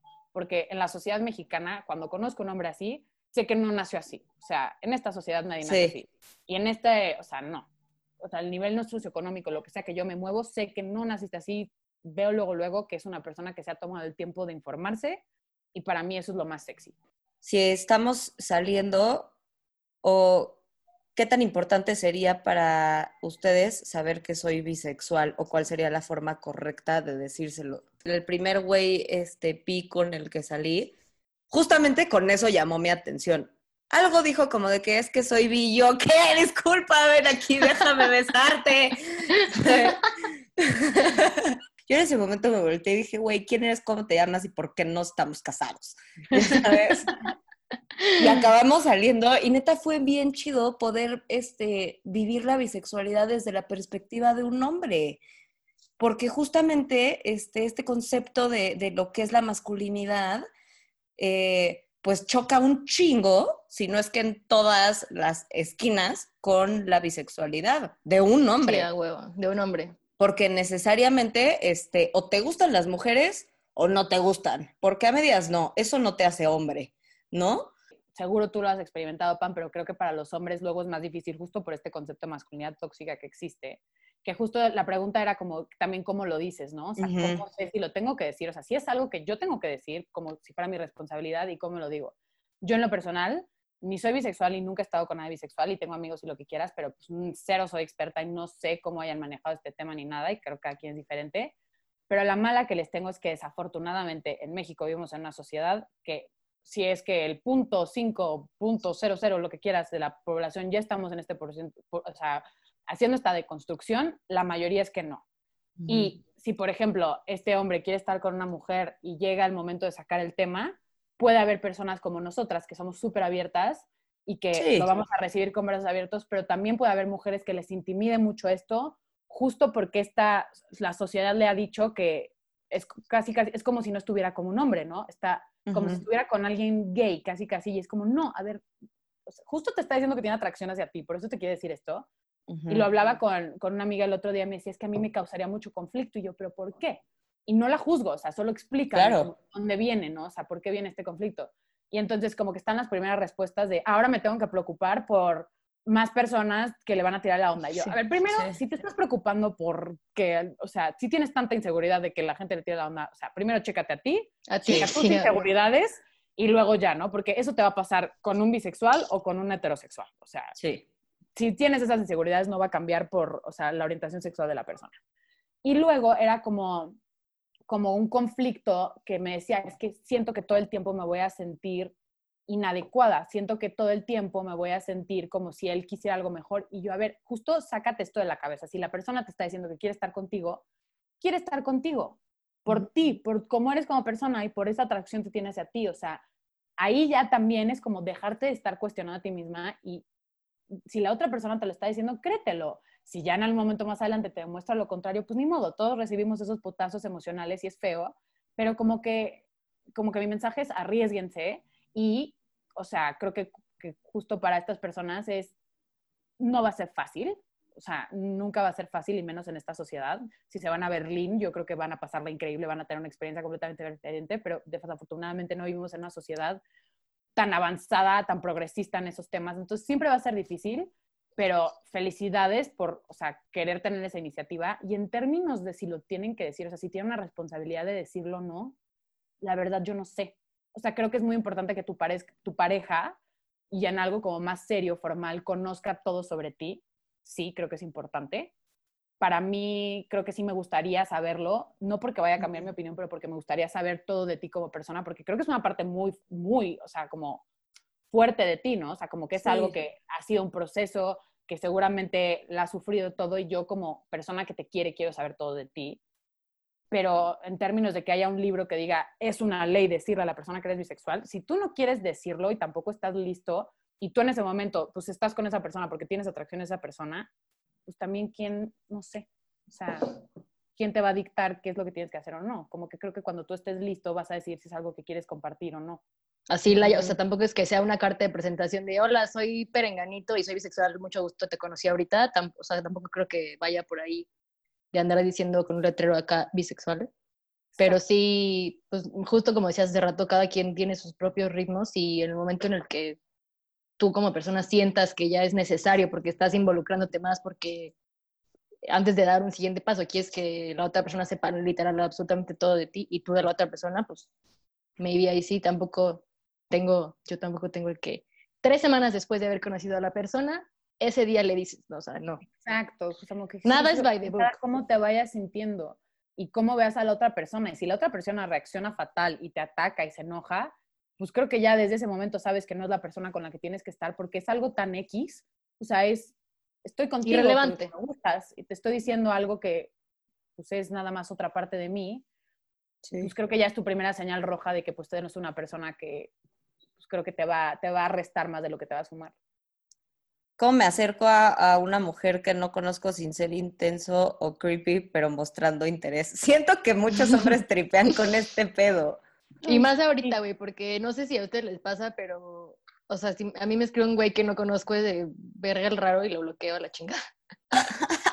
es que también, este, como que siento que también nos sienten muy a la defensiva, que no está mal, porque la verdad es que bajamos la guardia durante mucho tiempo. Ajá. Y con toda la puta razón del mundo estamos así.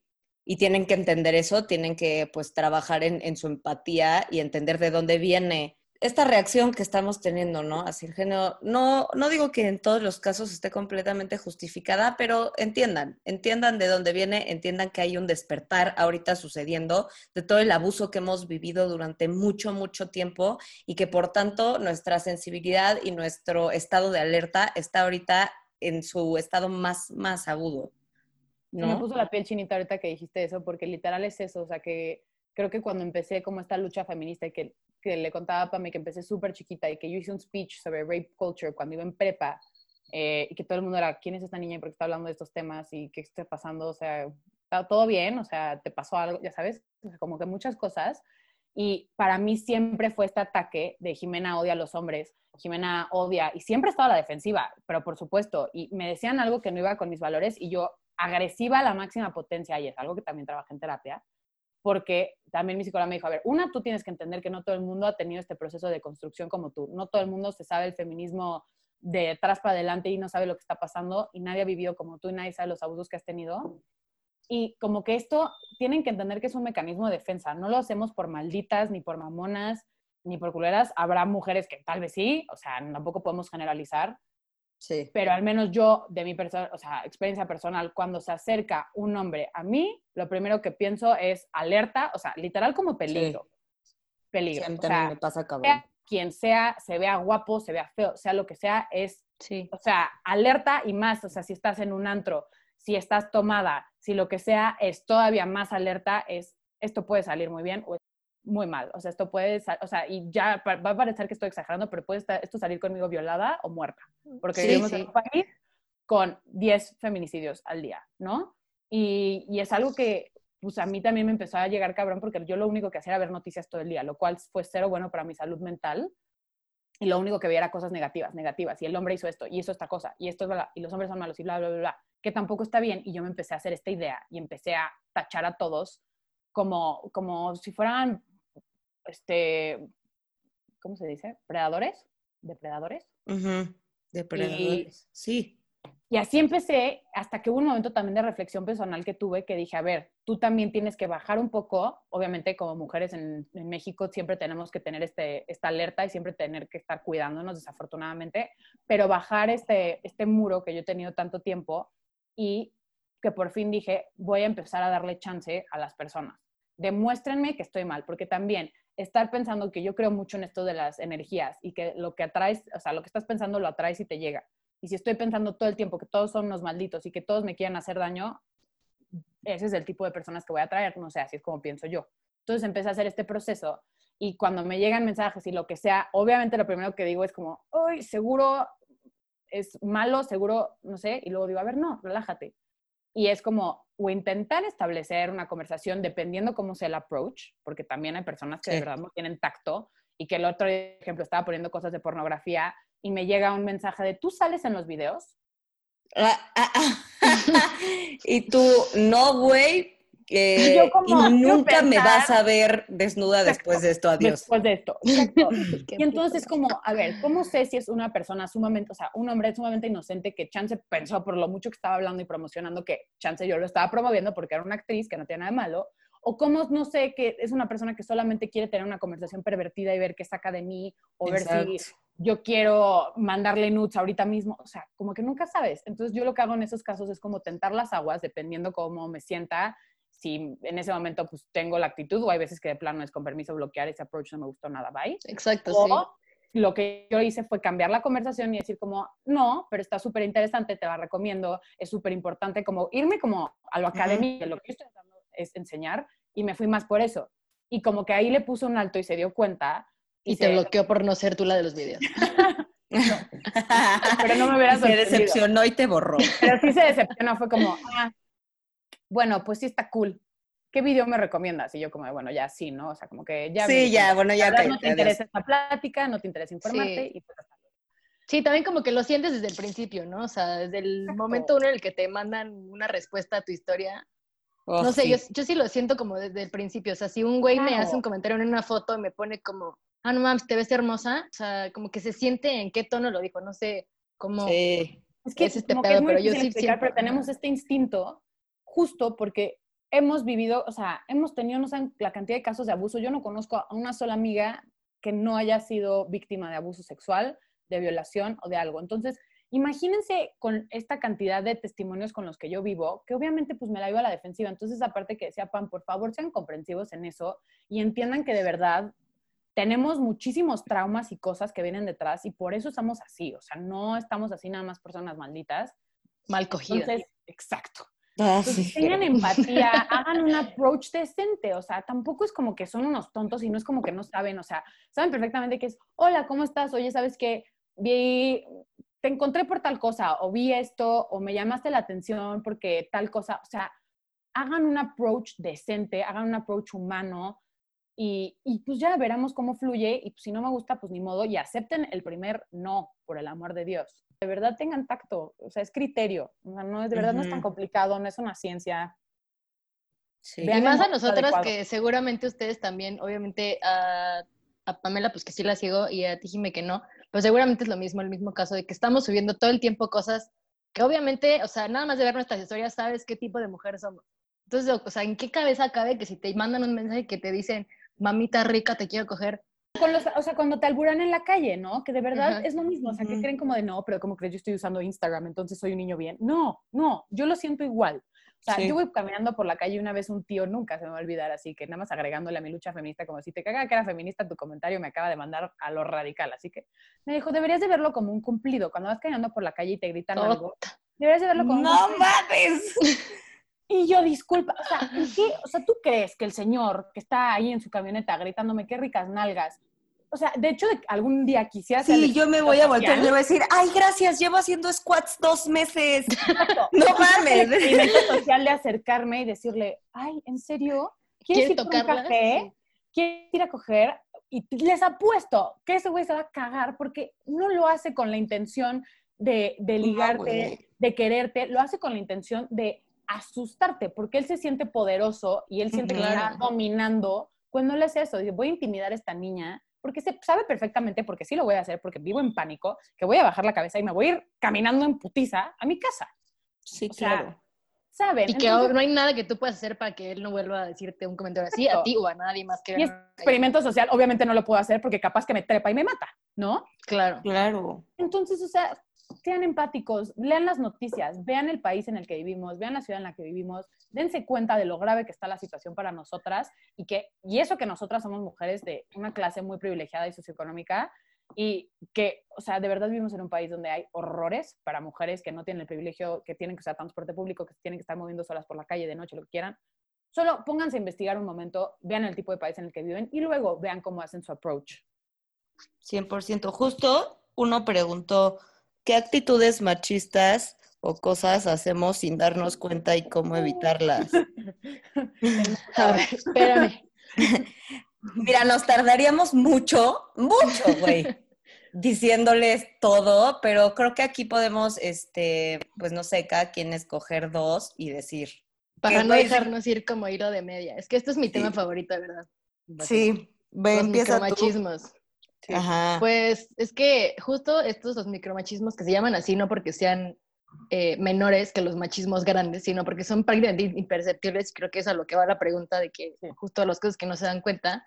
Y son cosas tan pendejas como que alguien se te cruce manejando culeramente y que automáticamente asumes que es mujer porque maneja mal, porque las mujeres no saben manejar. O, no sé, digan uno lo que piensa otro.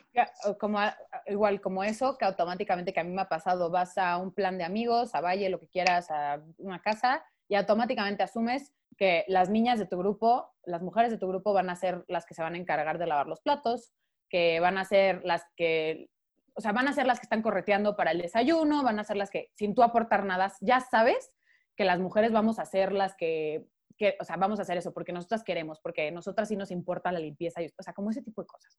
Que asumes que tu mamá se va a encargar de todo en tu casa porque es tu mamá y así es la mujer. O sea, esas cosas tan chiquitas que aprendemos de chiquitos que, que luego también las mamás, o sea, y los papás no, así de chiquita era como, Jimena, ayúdame a lavar los platos mientras tu, tu hermano se va a jugar. Ah, y yo, ya llegó un punto en mi vida y yo, ni madres.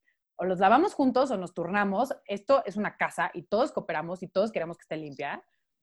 Sí. No sé, para mí algo grande que seguro ustedes también han experimentado como uno de los machismos grandes, que, que es lo que más odio y de los primeros turn-offs en la vida, que y justo tiene que ver todo con este podcast de sexualidad, es que yo siempre, por ser abiertamente sexual, porque pues, quería tener experiencias desde más chica, más grande, por tener más de una pareja, por lo que quieras, porque mi body count de personas con las que he estado no es cero, por lo que sea, Mm.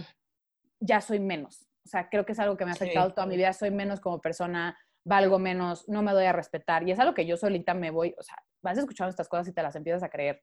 Entonces yo Claro. me vi en el espejo y me sentía súper culpable todo el tiempo. Y por más que había Sí. tenido un encuentro increíble con una persona y por más que chance la experiencia sexual estuvo increíble, yo no me podía sacar de la cabeza de que la cagué, que era una puta, que por qué fue la primera date, que por qué no sé qué. Y esto, y claro que mis, mis, mis- mis amigos me lo han dicho, como de, ay, te quisiera preguntar, presentar a alguien, pero siento que te le vas a hacer muy fácil o cosas así. Y yo, Y Oh, sí, ya no son tus amigos, obviamente. obviamente ya no son mis amigos. O sea, y estas actitudes obviamente era cuando era más chiquita, obviamente ya no hay ni una sola persona en mi vida que yo permite que me hable así y que ya no quiero, ¿sabes? Que esas personas estén en mi vida. Pero cuando eres chiquita y te dicen eso, Te lo crees, te lo crees te completito. lo crees y te traumas y dices, soy una maldita, soy una estúpida, o sea, ¿cómo pude haber hecho esto? ¿Qué clase de mujer soy? ¿Qué pena? O sea, y es un shame impresionante. Entonces, por favor, dejen de juzgar a las personas por sus vidas sexuales. Dejen. o sea, da igual si está con 108 personas en un mes o con una o con cero, no por ser virgen, no por ser más activa, no por lo que sea, vale más o menos como persona. O sea, nada que ver. Completamente. Dejen de hacerlo. Porque aparte a los hombres que tienen más de una pareja sexual son unos pinches campeonazos, ¿no? Ay, y este Porque, o sea, eso me caga. no soporto. Este concepto de Sí, ser fácil no existe para los hombres. No Claro existe. que no. Sí, y como Mm, mujeres ni horrible. lo cuestionamos. Mm-mm. También. No, Y de hecho, no tenías como- un, podcast igual, ¿no, Pamela? De que un día te dije que, que me identifiqué un chingo porque yo también siempre he vibrado como muy en esta onda muy sexual desde chiquita y siempre fue como Sí. muy raro para mí porque, porque me juzgaban un chingo y era la puta y no era nada de girlfriend material, como decías. Y pues, güey, qué, qué, qué verga que nos, nos hagan Nosotras mismas vamos como fomentando esta, o sea, vamos reproduciendo estas expresiones que nos hacen de Sí. que no valemos nada por tener miles parejas sexuales, Sí. de, todo. o ni siquiera miles, de que más de una, porque eso es lo que no está bien visto, Sí. más de una. Este, Ya, Y creo que y que- nosotras mismas vamos, vamos fomentando esta misma hacia nosotras, o sea, te lo crees tanto que lo haces, o sea, ya eres esa persona que te dicen que eres.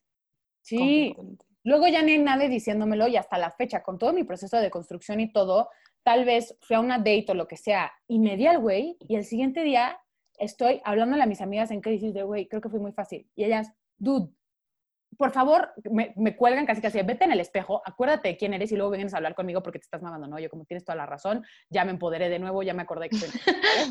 Yo solita tengo que estar con este trabajo constante porque de verdad me han hecho sentir que soy un asco toda mi vida por ser así y por ser libre con mi sexualidad y eso es nefasto. Y creo Sí. que va ligado este tema a otro machismo grande que es que ah, todas las mujeres somos los seres más emocionales, histéricos y así del mundo, y por lo mismo no podemos estar en posiciones de poder, y por lo mismo somos muy histéricas para ser presidentas. Quiero que revisen los países que mejor han llevado el coronavirus hasta ahorita y vean si son hombres o mujeres los líderes de esos países y vean los que están jodidos ahorita y vean si son hombres o mujeres. Obviamente no se puede generalizar, pero no, pónganse a ver, o sea... Exacto, eso de ser histéricas, eso, eso, o sea, es, ya si lo llevamos a un ámbito más político y así, se vuelve más aterrizable, pero también está escondidísimo. Eso es otro micromachismo que es de que siempre que te estás de malas o algo, a los hombres jamás en su puta vida les van a decir, ah, es que estás en tus días. Nunca. O si tienes una posición de poder es porque te cogiste al jefe. A un hombre nunca va a recibir ese comentario. Es devaluar nuestros sentimientos y nuestros logros constantemente. O sea, es, estoy enojada, te estoy diciendo que estoy enojada, estoy llorando porque lo que dijiste me lastimó. estás súper emocional ese día porque estás en tus días. No, yo no, no, por el amor de Dios. O sea, deja de devaluar mis sentimientos, deja de pensar, ustedes también tienen hormonas y claro que, o sea, si investigan cómo es el ciclo hormonal masculino, chance no les baja, pero también tienen fechas en el mes donde hay niveles más altos de testosterona, lo que quieran, y pueden sentirse más enojados, pueden sentir lo que quieran, así funcionan los seres humanos. Dejen de devaluar mis sentimientos pensando que es algo biológico, que estoy mal, que son igual de válidos que los tuyos. O sea, ay, no. sí. sí, o usan esa excusa para quitarse la culpa a ellos de que te hicieron algo mal. Y por eso está Totalmente, ¿sabes? Totalmente, sí, sí, sí. O sea, estos jueguitos y así, se, aprovechan, o sea, como que esta pregunta de los machismos y lo que sea, como que entiendan que todo esto que estamos hablando, sí son cosas culturales, sí son todo, pero que a ustedes les han dado una posición de privilegio sobre nosotras impresionante, ¿no? Y que quieran o no, si no se han deconstruido, siguen aprovechándose de ese, de ese sistema patriarcal y de ese machismo. Entonces, chéquense. Sí, otro machismo que yo veo mucho como en pareja o así, aguas, aguas, aguas, siempre, ¿no? Pero con cómo hablan de las mujeres cuando las mujeres no están, porque ahí es donde sucede, ahí es donde se construye y ahí es donde se respaldan estas actitudes. O sea, si tú no permitirías que hablaran de una forma despectiva de las mujeres, tus amigos, si está tu novia ahí, tampoco lo permitas cuando tu novia no está, porque entonces tu ser aliado del feminismo es una puta farsa, solamente lo estás haciendo para quedar bien con la vieja. Para coger, casi. Sí, sí. ¿Sabes? Entonces, neta, aguas con eso porque o con cómo o con cómo se refieren a las mujeres en general, ¿no? Porque yo creo que neta no se dan cuenta porque ha sido algo justo este como lo son los micromachismos, ¿no? Tan sutilmente eh, aceptado y arraigado que no nos damos cuenta, pero güey, típico escenario, estás saliendo con un vato y te lleva con sus amigos y lo primero que te dicen, oye, preséntame a tus amigas. Güey, primero. como si fueras tú su necte para conseguir morras y para quedar bien con tu güey, entonces le tienes que llevar a tus amigas. Como, como si fuera pizza, güey. O sea, un sacrificio. Ajá, sí, te traigo a mis amigas para que tus amigos satisfagan sus necesidades sexuales y entonces me acepten porque soy la cuñada cool. ¿Sabes? Aquí está mi tributo sexual para ser parte de su manada. Tengan el tributo. sí, güey. son unos estúpidos, lo único de lo que hablan es fútbol y, o sea, cantando la canción de Tusa todo. No, no te voy a llevar a mi amiga. Mi amiga, o sea, no te mereces a mis amigas. O sea, dame una razón o sea, ponte a hablar conmigo de cosas cool y ya voy a ver si tal vez hay una amiga a la que le cheque eso. O sea, no, no, por ser mujer, o sea, cada vez que lleva una mujer y los amigos saca las amigas. Sí, güey. no tengo un prostíbulo aquí atrás como, niñas, vengan, desfilen. Sí, al ataque. Sí.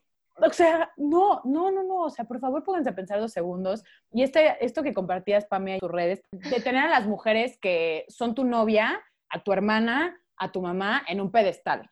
Y a las mujeres que te parecen atractivas, sí las respetas. Y a las mujeres que quieres, o sea, porque tienes que quererlas, porque es tu novia, por lo que sea, por esta relación, está bien. Pero el resto de las mujeres no son válidas. Y si la, o sea, si es trans, menos. Y si es fea, menos. Y si es gorda, menos. O sea, no, no respetan a las mujeres si por si son atractivas o no, respetan a porque son seres humanos, así como respetan al resto de los hombres.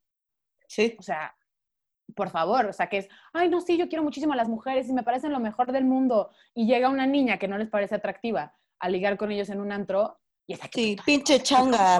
¿Cómo, se le ocurre a esta estúpida? O, el otro escenario, una chava que es súper atractiva, pero que no les hace caso, entonces esa pinche puta vieja apretada te Que a mí, güey, O a sea- mí me lo han gritado en antros, así, no, gracias, no quiero tu shot, no, gracias, no quiero. Ah, pinche vieja mamona asquerosa. Ay, yo, ah, no que Sí, la sí, sí, no que me había caído del cielo hace dos segundos. Eso no es respetar a las mujeres, chavo. Respetar a las mujeres es en el momento que llegas al antro y te das cuenta que no quiere, le dices, ok, disfruta, o sea, pásala bien. Hasta luego, buenas vas noches. y te vas y te largas y no vas con tus amigos a decir que es una puta y no vas con tus amigos a juzgarla. Llegas y te ríes y dices, güey, me batearon, ni modo. Y sigues y ya, así nos pasa a todas, güey, me batió, pues qué culero. No, las mujeres no llegamos a mentar madres porque nos batearon, decimos, pues, ni modo. Sí, de que güey, ya valí verga una vez más. Exacto, O sea, voy a encontrar a alguien mejor, sí, qué cool. Y ya, no decimos que es un maldito, ni un asqueroso, ni, o sea, por favor, ya, deje, o sea, eso es masculinidad frágil también. Sí, Completamente. 100%. Ay, Y no. que le lleves un chingo de shots hasta que te diga que sí, es acoso, muchachos. Es acoso y es una forma de violación porque estás anulando el consentimiento. Exacto. ¿Cuántas veces hemos escuchado esa, ah, después de la siguiente Cuba, chances y jala? Afloja. Güey. Si no jala sobria, no, no debería, no tendría por qué, no tendrías por qué estarla alcoholizando ni quitándole sus cinco sentidos para que quiera, de hecho, tú no deberías sentir mal como de qué feo que esta persona tenga que estar en un estado tan frágil y tan vulnerable y que apenas si puede abrir los ojos para que yo pueda estar con ella.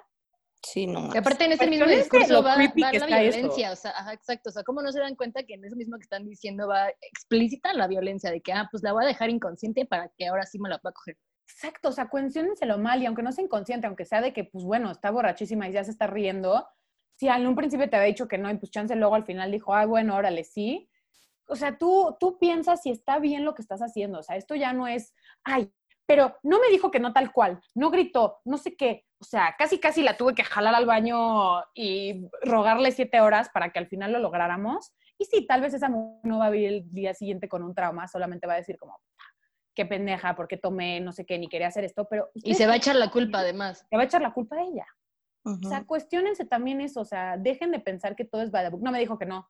Mm, ah, no fue violación. Ah, no, no hice esto, entonces no le pegué, entonces... o sea, Sí. de verdad sean más humanos, por el amor de Dios. O sea, no es, justo lo que siempre les digo, no es una ciencia, no es que se tengan que poner a leer todos los libros de feminismo del mundo, solo tengan sentido común y, y decencia en la vida y empatía. o sea. Porque aparte de eso, nadie se quiere informar, todos quieren que una les entregue en bandeja de plata y les expliques tú, por favor, por qué sí, por qué no, y ya, para que no tengan que hacer ningún trabajo.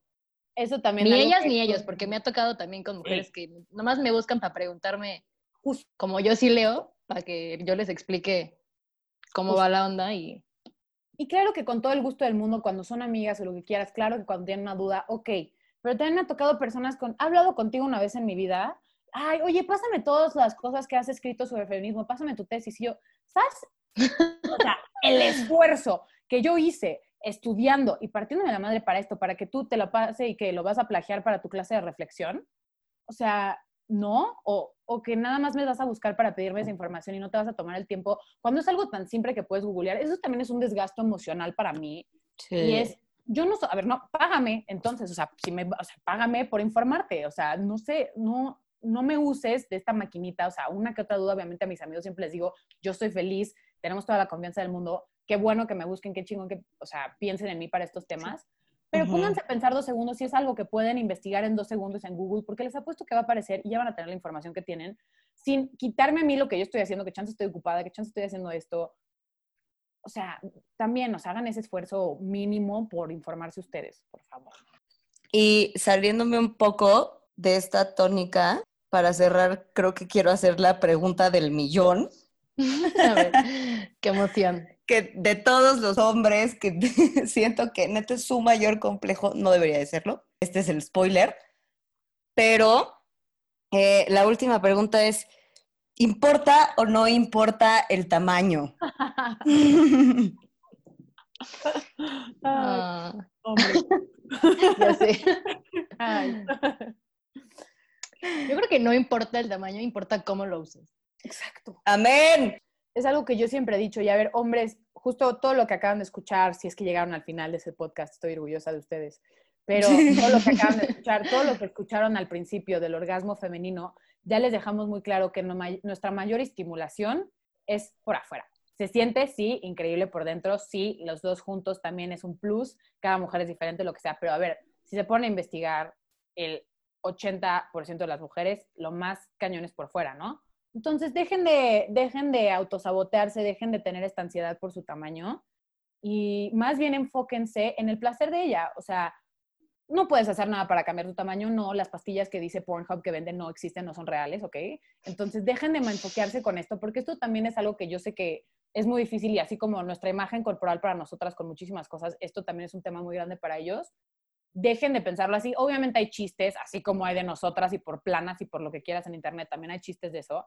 Tómenselo a la ligera, no lo piensen demasiado. Y más bien cuando estén en una relación, lo que sea, no sé, si ustedes creen que son un hombre que están below average y que la tienen chiquita, lo que sea, pues no se lo cuestionen, más bien vayan con todas las ganas del mundo a esa relación y hagan lo posible por complacer a su pareja y preguntándole qué les gusta, si esta posición, si otra, si estimulación por fuera, si lo que sea. Y les apuesto que si se toman ese esfuerzo, la va a pasar increíble. Y lo último que va a pensar es si la tenías de cualquier tamaño. O sea, lo único que va a pensar es, se rifó. Además, según yo, como mujeres, en la cavidad vaginal no es como que recibe, así tuvieras un pito de 60 centímetros, no va a entrar todo. O sea, Sí. y, o sea el promedio en México yo creo que ha de ser, no tengo el dato exacto, pero ha de ser como ca- 14, 15, no sé. No tengo idea. Y algo también de lo que se habla poco es que luego tamaños muy grandes, no es que esté mal para nada, o sea, ningún tamaño está bien o mal, pero que también que luego tamaños muy grandes, no creen que tampoco son lo mejor del mundo nada más porque ser grandes y ya. Una, obviamente el performance sexual del tipo importa, pero también tamaños muy grandes pueden llegar a lastimar, o sea, Ujú. chance sin querer, o sea, no que obviamente lo hagan a propósito, pero luego hay más necesidad de lubricación porque pues puede ser muy grande. eh, hay algo que pasa, que esto es real y que puede, de ser tan grande, estar rozando con, donde empieza el cervix. Y eso duele muchísimo, lo sientes como, no están viendo mi panza, pero lo sientes como si estuviera en la panza y se siente rarísimo y se siente feo. Y es algo que yo no entendía y me tuve que poner a investigar y hablando con mi ginecóloga y así me dijo, como sí, así pasa. Y depende de la posición en la que estés y hay cosas para variarle. Entonces, seas normal, seas más chico, seas más grande, lo que sea, lo que importa es comunicación y ver cómo se está sintiendo la otra persona y cómo te estás sintiendo tú, si te está gustando esa posición, si lo que sea, Sí. háblenlo. O sea, con, Sí, o sea, comunicación. No más en eso, háblenlo. O sea, por más que parezca que vaya a ser awkward, si la otra persona se lo toma mal, pues la verdad no quieres estar en una relación sexual con una persona que prefiere Exacto. Quieres estar con alguien que exprese cómo se siente y así porque eso, de ahí vas a sacarle más jugo, literal, a todo. 100%. Sí. Sí, creo que sí valdría la pena reflexionar sobre esto, porque la verdad es que sí. Sí sucede que el tamaño suele ser un tema de conversación, tanto con los hombres como con las mujeres, es una realidad. O sea, sí, luego dices, güey, este, me agarré a este cabrón. Ah, güey, ¿qué tal la tiene? Sí, sí, sí nos preguntamos eso a veces Claro. si era su pregunta. Y aquí, la verdad es que yo sí abriría un, una sugerencia de que reflexionemos sobre qué tanto estamos aportando con este tipo de preguntas, ¿no? Porque la neta es que a la mera hora, pues no importó tanto, ¿no? Como decía Brenda, y yo súper, súper concuerdo con las dos, pero con lo que decía Brenda de, el tamaño no importa, importa más cómo lo uses y que sepas que tu pito no es todo, güey, que no eres un ser humano, no eres un pito con cabeza, güey. Exacto. Es que el falocentrismo, justo que se enfoca en que las relaciones sexuales son exclusivamente la penetración y, güey, va muchísimo más allá. O sea, la penetración es lo último que te debería de preocupar. Sí, literal. exacto. O sea, güey, yo he estado con güeyes con pitos bastante bonitos y decentes y lo que quieras.